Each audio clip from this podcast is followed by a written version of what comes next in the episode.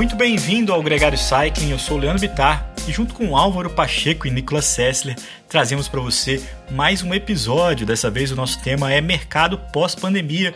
A gente conversou com o Daniel Gucci da Aliança Bike. Aliás, Aliança Bike que agora tem um podcast próprio a gente tem um grande prazer de fazer parte desse projeto, ajudar que ele aconteça. A Gregário Cycling é parceira da Aliança, a gente fica muito honrado com essa oportunidade. Mas hoje aqui o Daniel conversa com a gente, claro, sobre o mercado, sobre o que foi o ano 2022, um pouco ainda do impacto da pandemia e um pouco da expectativa para todos os segmentos da bicicleta no Brasil para o próximo ano. Um papo muito interessante que começa agora na Gregário Cycling.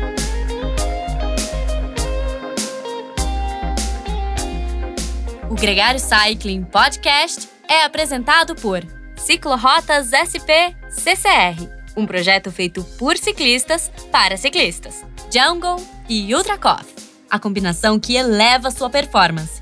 Plant Power, perform your best. Ciclovia do Rio Pinheiros, a ciclovia que revoluciona o jeito de pedalar em São Paulo. Saiba mais sobre nossos parceiros na descrição deste podcast.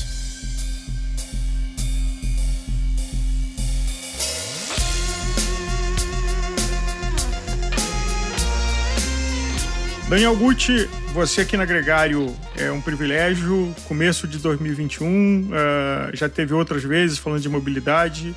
Nicolas e eu te damos as boas-vindas aqui na Gregário mais uma vez para falar do mercado de bicicleta. Obrigado, Álvaro. Obrigado, Nicolas. Obrigado a todo o time Gregário Cycling.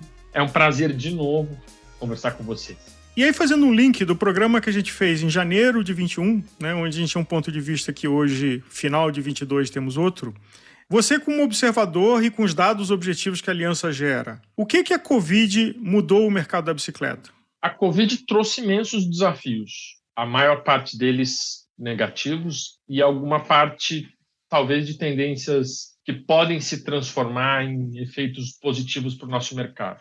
Explico. Dos efeitos negativos, eu acho que os mais óbvios são relativos à cadeia de suprimentos, matéria-prima, inflação, alta dos preços, eh, desajuste de oferta e demanda, problemas de logística de forma geral, crises econômicas advindas também da pandemia, que aí não, não impacta apenas o nosso setor.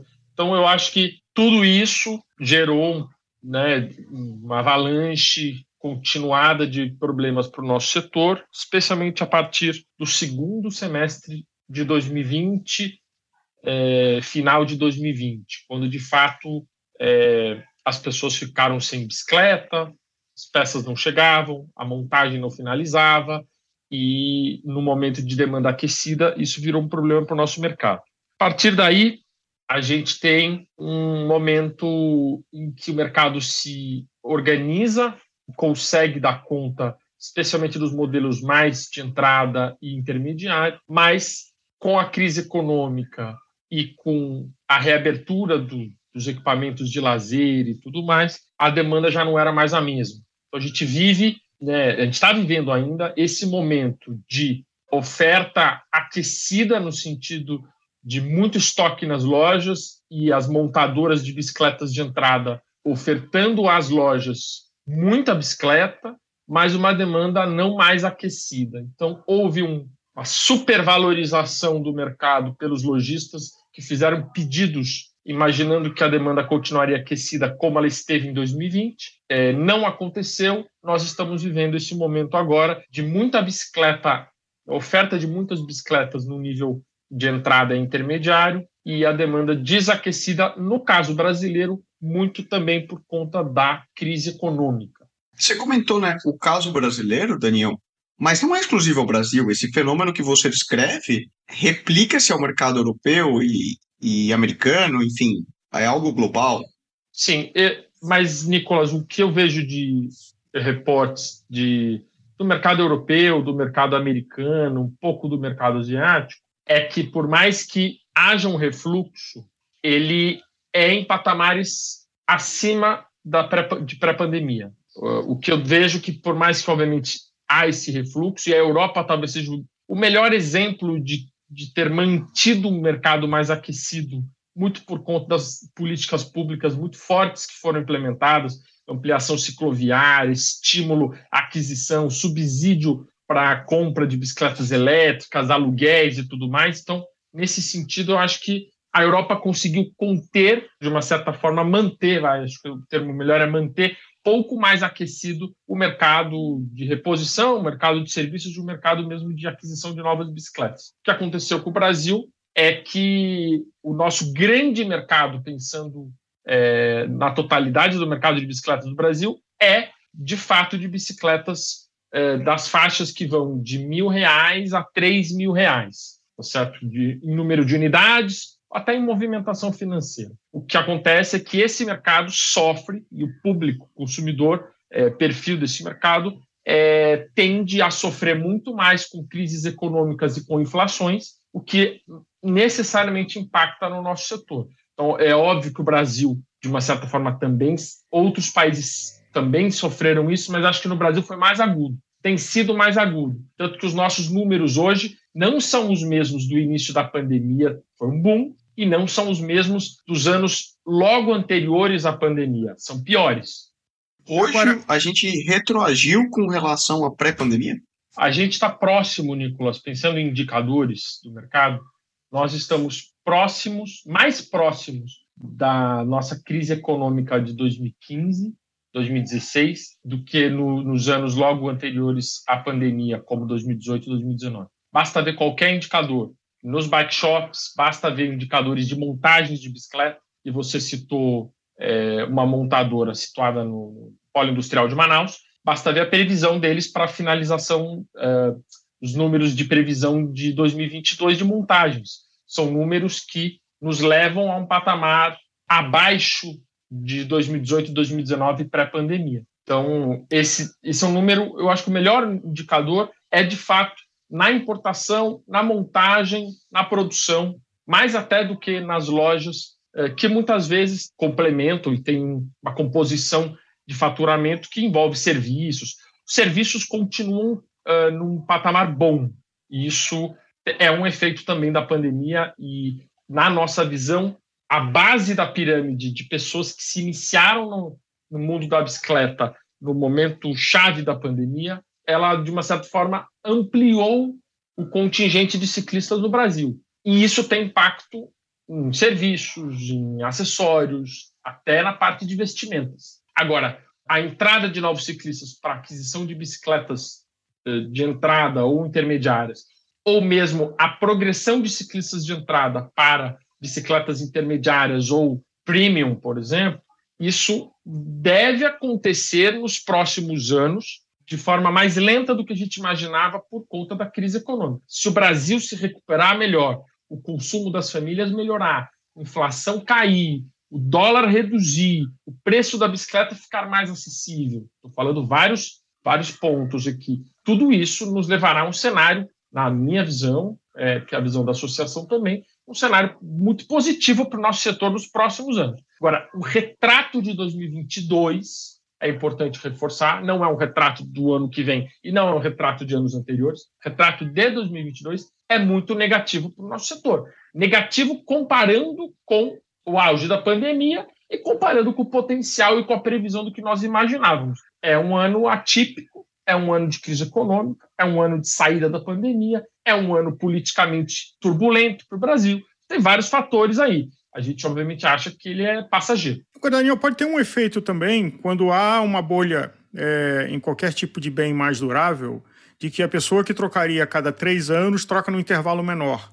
Isso pode ter acontecido com a pandemia, de que alguém que estava em casa, não podendo ir para academia de ginástica, que eventualmente aquela sua bicicleta de lazer dessa faixa de entrada, que trocaria a cada cinco anos, uma bicicleta de dois anos, falar, ah, vou aqui, vou nesse varejo e vou comprar uma bicicleta nova. Então, se antecipou um consumo e quebrou essa sazonalidade. Eu acho que o mercado talvez não tenha sido pragmático o suficiente, até porque não dá para ser pragmático numa situação de saúde que você não sabia se ia demorar mais anos, se a imunidade ia acabar ou se a vacina ia dar certo. Esse foi um fator que deixou todo mundo atordoado, além de, dos cenários que você já apontou? Sim, estou de acordo com esse retrato. Entendo que o perfil de consumo foi bastante alterado no nosso setor por conta da pandemia, de muitas pessoas que tiraram as bicicletas da garagem deram um upgrade nas suas bicicletas ou até fizeram com que ela se tornasse pedalável novamente, estava encostado, de muitos que buscaram uma bicicleta melhor para sua atividade física, especialmente atividade física. Né? Agora, desde o início da pandemia, nós na Aliança Bike sempre defendemos, inclusive foi motivo de uma, de uma mobilização, de uma campanha que nós fizemos, que para o Brasil sair bem da pandemia com indicadores positivos para o nosso setor, dependia de investimentos públicos em políticas públicas para uso de bicicletas. Porque em algum momento as pessoas demandariam do sistema viário seguro para se deslocar como meio de transporte, das áreas de lazer seguras e confortáveis para praticar seu lazer, é, dos equipamentos, enfim, de para treino e tudo mais. E no final das contas, o Brasil como um todo, governos estaduais e municipais e governo federal de, deixaram isso, é, é, largaram mão, não fizeram investimentos para manutenção de um momento em que as pessoas mais queriam contato com a natureza, uma nova relação com o meio ambiente. O ecoturismo, o cicloturismo, saíram enormes dessa pandemia, porque as pessoas estão questionando, querem ter um contato melhor, maior com a natureza, com o ambiente natural, e infelizmente as políticas públicas não acompanharam esse desejo.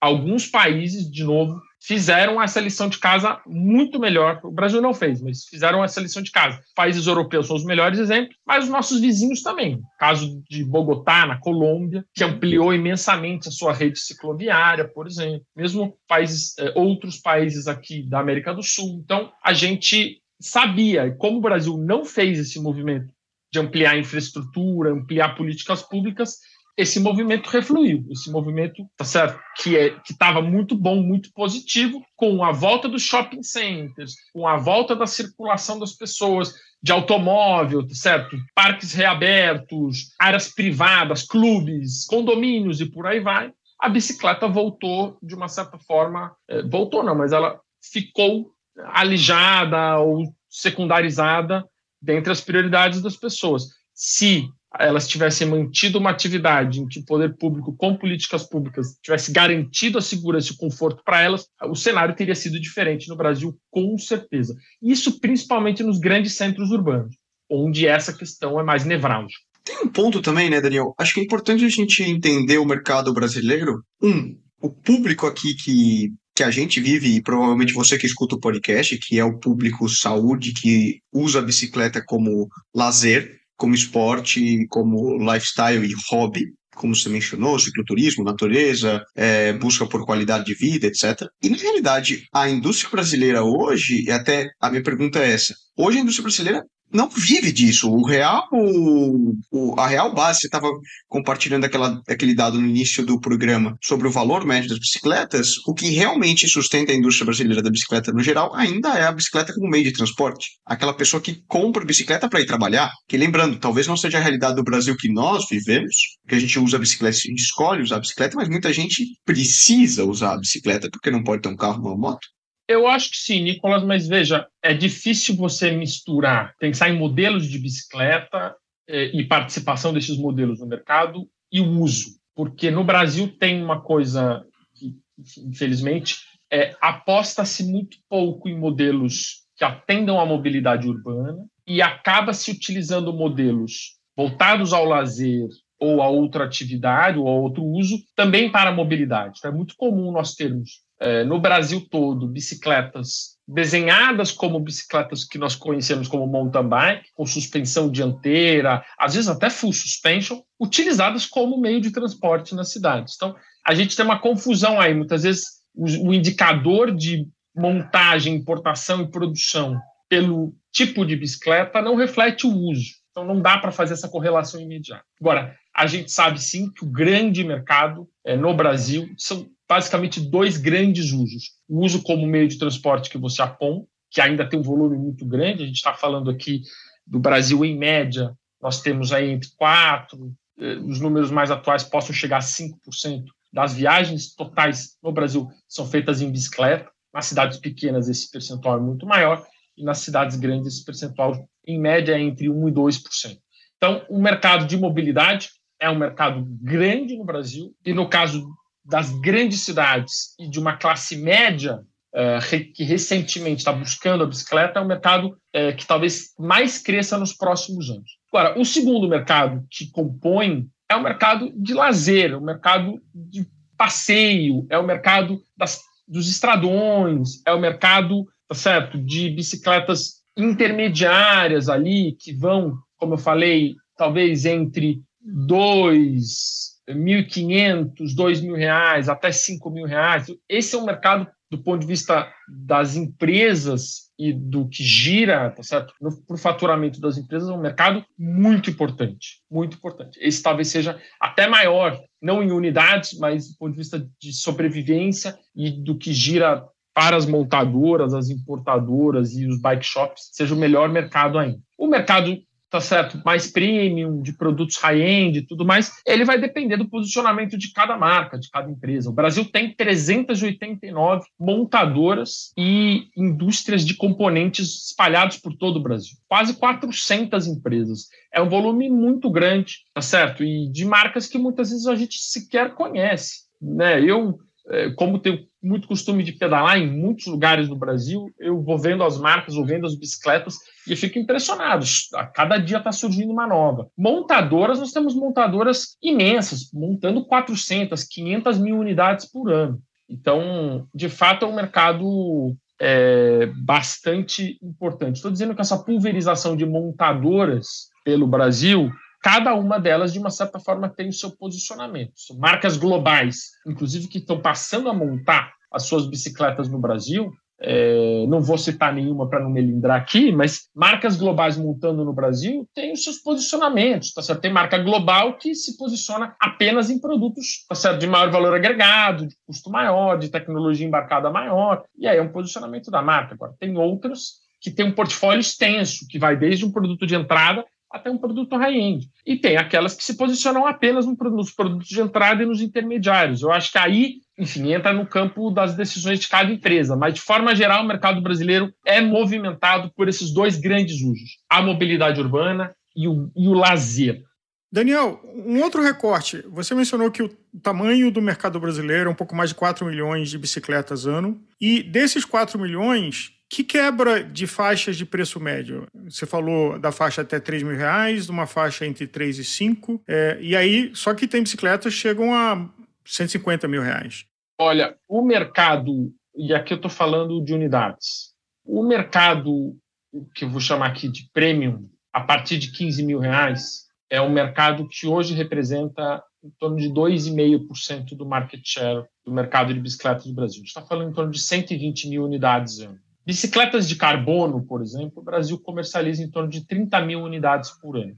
Agora, com a redução de imposto que nós conquistamos, no caso dos quadros, provavelmente esse número vai ser um pouco, pode crescer nesse ano de 2022 e talvez no ano de 2023. Mas então nós estamos falando de um mercado premium. É importante se considerar em números absolutos, não é pouca coisa, mas para um país continental como o nosso é um market share muito pequeno. Grande, a grande fatia do que a gente está falando aqui de bicicletas em unidades são as bicicletas que vão até 1.500, 2.000 reais, a grande fatia. Tanto é que se nós pegarmos os números de produção de bicicletas, incluindo montagem, dados do IBGE, o valor médio, aqui sobre o custo não para o consumidor final, sobre o custo de uma bicicleta montada no Brasil, não chega a 400 reais. Tá. Valor médio.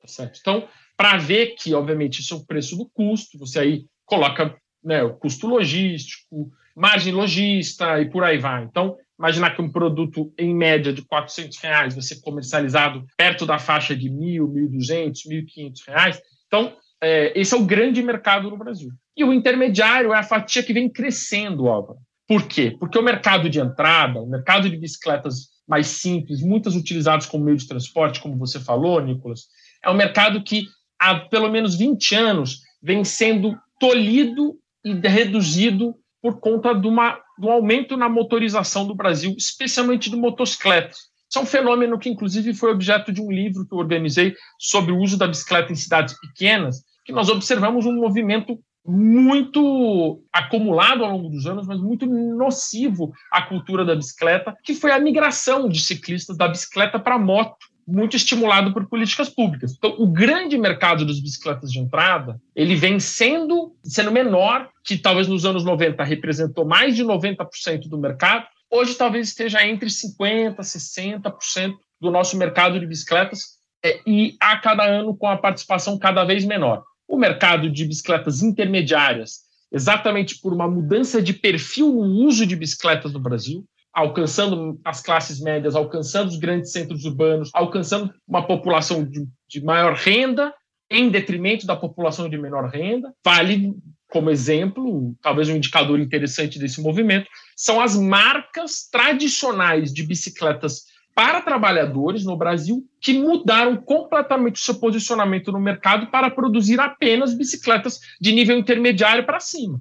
As maiores marcas brasileiras não produzem mais bicicletas tradicionais, como barra forte, barra circular e por aí vai, que sempre foram muito tradicionais. Então, isso é um movimento muito evidente que está acontecendo nos últimos 20 anos. Corroborando o que você acabou de dizer, Daniel, sobre. É, a gente recentemente fez um podcast de uh, bike entregadores, e uma informação que nos surpreendeu foi a quantidade de é, profissionais que trabalham com a bicicleta, fazendo esse, esse trabalho de entrega, que migram para a motocicleta para poder ter o meio de transporte porque ele, da residência dele até o ponto de concentração de entregas, às vezes gasta duas, três horas de ida, duas, três horas de volta no transporte público. De moto, ele vem e volta de moto e usa moto durante o trabalho. Então, foi, foi um dado que eu achei curioso. Faz sentido, é, mas é na contramão do que a gente gostaria que tivesse acontecendo, né? De criar uma infraestrutura para que essas pessoas que trabalham com ciclologística possam sair das suas casas e voltar das suas casas de bicicleta. Talvez até gastem menos tempo do que essas duas horas, duas horas e meia. Talvez tenham uma é, um fluxo econômico mais interessante. Mas, como você disse, como não existe uma infraestrutura viária, é, não é uma alternativa.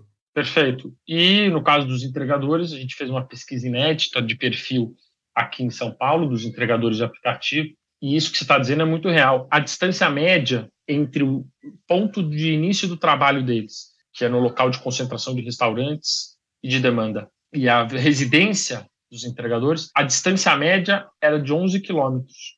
É, isso eu estou falando média. Então, você está falando aqui de outro, alguns que com certeza tinham que se deslocar 20, 25 quilômetros. E a intermodalidade, ela ainda é muito precária. Então, permitir que a bicicleta acesse o trem, o metrô, o ônibus, ou mesmo que tenha bicicletário integrado, gratuito e com horário condizente para esses trabalhadores, é um enorme desafio. Muitas vezes não, trabalha, esses trabalhadores voltam para casa à noite, quase de madrugada, o bicicletário está fechado, porque ele fecha antes do horário uh, de encerramento da, das atividades do trem e do metrô, em alguns casos, que é um absurdo. Uhum. Aí, o, aí esse trabalhador ele não pode, ele está cansado, ele já rodou 40, 50 quilômetros fazendo entregas, ele está cansado, ele não quer voltar para casa pedalando e ele não tem um bicicletário para guardar a bicicleta. Os próprios aplicativos, isso na pesquisa nós descobrimos, os próprios aplicativos muitas vezes privilegiam o entregador que está em motocicleta em detrimento do que está em bicicleta. Por alguma razão, o algoritmo faz isso. Eu não estou dizendo, isso é um relato dos entregadores. Eu não estudei a fundo o algoritmo, eu não posso dizer isso, mas os entregadores relatam isso, dizendo que o próprio algoritmo robozinho ele discrimina, de uma certa forma, a bicicleta,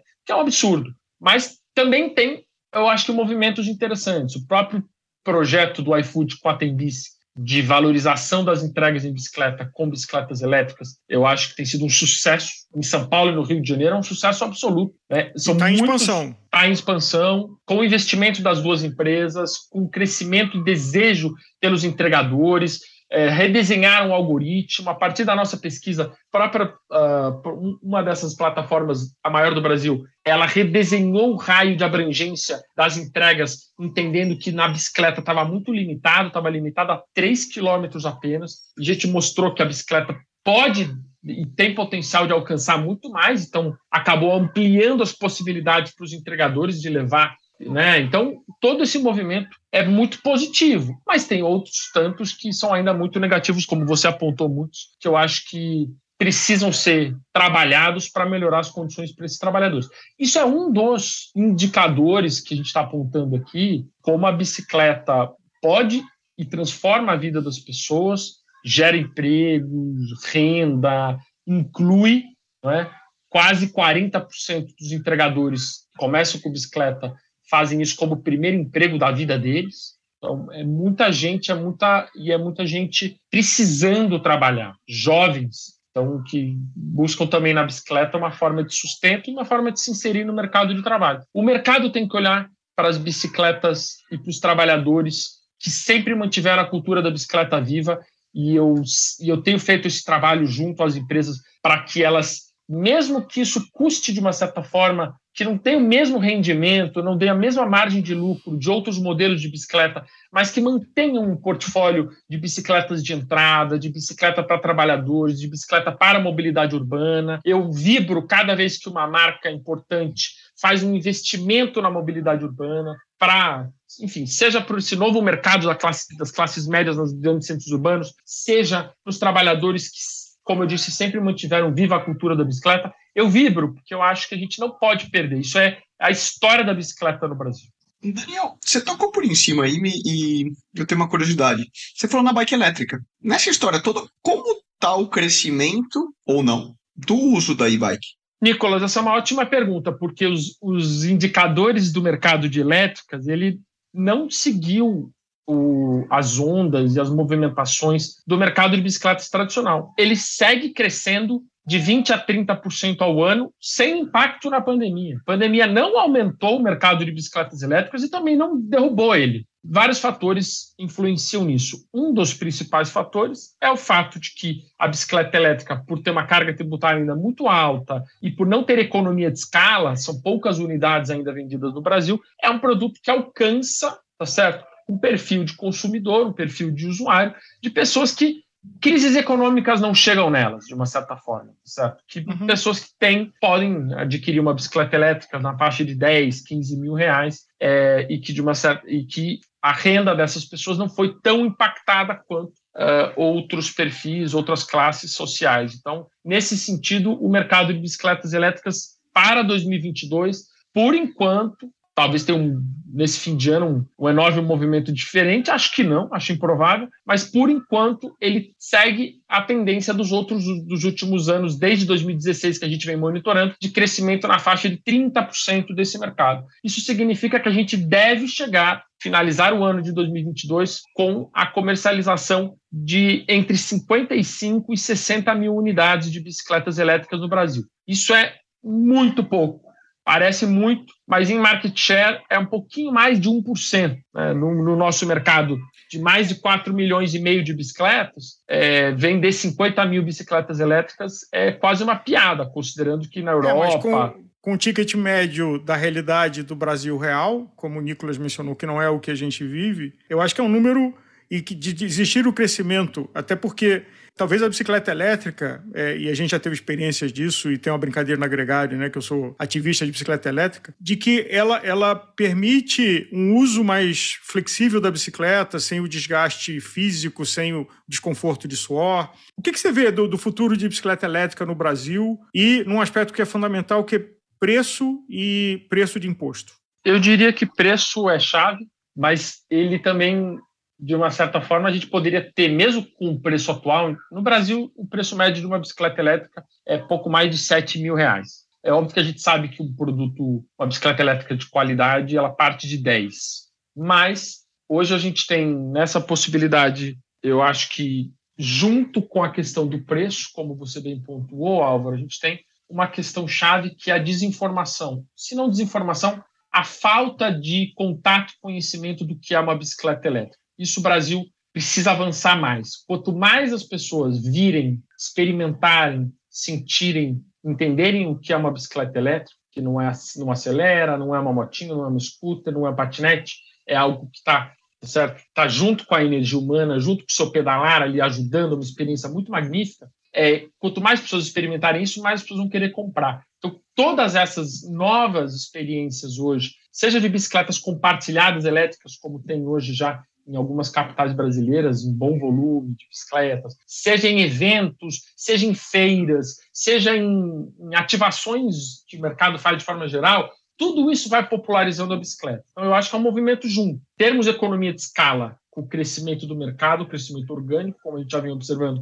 de 20% a 30% ao ano, termos uma redução da carga tributária junto com a economia de escala para que o preço seja cada vez mais acessível e termos sistemas de, de, de experimentação e de informação para que as pessoas compreendam o que é uma bicicleta elétrica. Eu acho que isso vai potencializar. Eu acho que o grande futuro do mercado de bicicletas no Brasil passa pela bicicleta elétrica sem a menor dúvida. E aqui eu não estou falando apenas porque está acontecendo no mundo, mas é porque é um, grande, é um imenso potencial. Basta ver o que está acontecendo com as mountain bikes elétricas em todos os bike parks que a gente tem no Brasil, tá certo? trilhas para mountain bike, ela está sendo é proporcionalmente o modelo de bicicleta elétrica que mais está crescendo no Brasil. Não é em unidades, porque a gente está falando de bicicletas muito caras, mas é proporcionalmente o que mais vem crescendo, porque tem oportunizado a pessoas de diferentes classes, de diferentes rendas, de diferentes idades pedalarem juntas. Então, isso é magnífico. O mercado de mobilidade urbana, que é o maior no caso da bicicleta elétrica,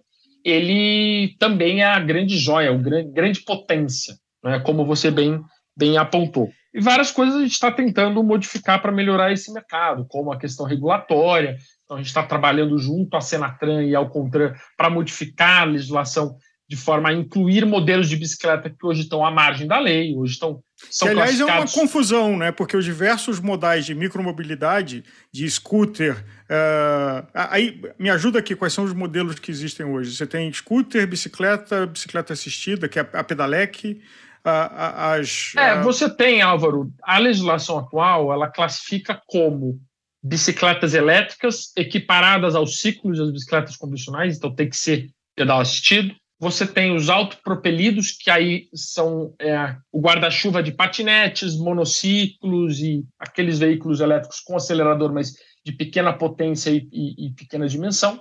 E você tem os cicloelétricos os ciclomotores, que estão ali uh, quase como motos, tá certo? Que tem, uh, que tem que ter licenciamento, tem que ter emplacamento e tudo mais, e que aí entram as scooters. O que a gente está propondo no diálogo com o governo federal é não mudar esses três universos, mas dar mais clareza ao que cada universo é, ou seja, o que é a bicicleta elétrica de pedal assistido e as suas características, o que é o autopropelido e suas características e o que são os ciclomotores e suas características. Exatamente porque a bicicleta elétrica, por exemplo, cargueira, que é muito comum na Europa, que no Brasil está cada vez mais comum, ela não precisa de velocidade máxima alta, mas ela precisa de potência de motor superior a 350 watts para encarar uma cidade como São Paulo. E se ela tiver um motor de 500 watts, de 800 watts, como a gente tem no mercado hoje, e muitas estão rodando assim, pela legislação brasileira, ela já é classificada como ciclomotor. Ela deveria ter placa, ser licenciada, pagar IPVA. Então, veja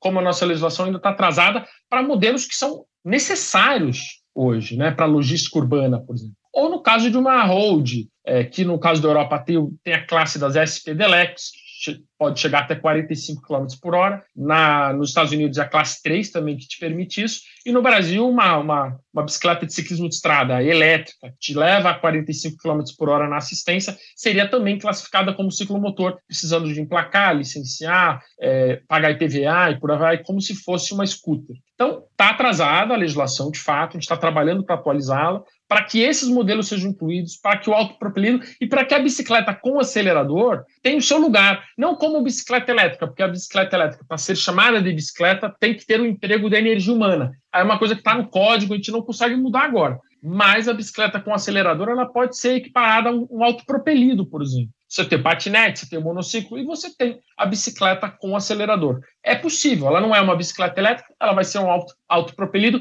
mas vai ter mercado e ela não vai estar à margem dali como ela está hoje. Eu acho essas coisas fundamentais para destravar. Tem uma insegurança jurídica imensa. Tem relatos, viu, Nicolas e Álvaro, de empresas globais que não entram no Brasil pelo atraso da nossa legislação. Recentemente eu soube de uma marca que, olha, marca global, importante, com mercado forte na Ásia e na Europa, simplesmente não entra no Brasil, porque no Brasil não tem, a nossa legislação não permite a walk assist, que é aquelas até 6 km por hora, que te permite empurrar a bicicleta elétrica numa subida, uma pessoa de idade empurrar. O Brasil, se tiver a walk assist, classifica como ciclomotor porque é considerado acelerador. Então, é um nível de insegurança jurídica que impede que as empresas operem é, de forma efetiva no mercado brasileiro e com segurança jurídica, que é o mais importante. E é isso que a gente vem trabalhando para mudar.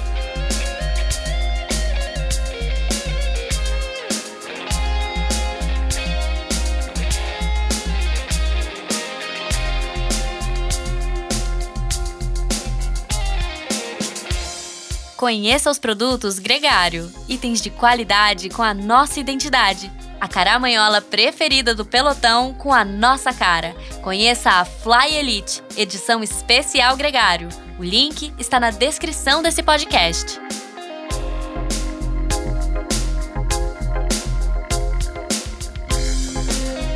Essa é a terceira participação do Daniel Gucci em um podcast aqui na Gregário, então não dá para falar que a gente está surpreso, mas é sempre impressionante a forma como ele transmite o conteúdo aqui no podcast. Muito obrigado mais uma vez ao Daniel por ter aceitado o convite participar aqui com a gente e obrigado também a você que chegou até aqui. A gente lembra que esse episódio também tem a participação do Ciro Gazola, o presidente da Caloi, que fala sobre o mercado em 2022, sobre o ponto de vista da indústria. Você pode ouvir esse podcast no seu player de podcast favorito. Um grande abraço para você e até a próxima.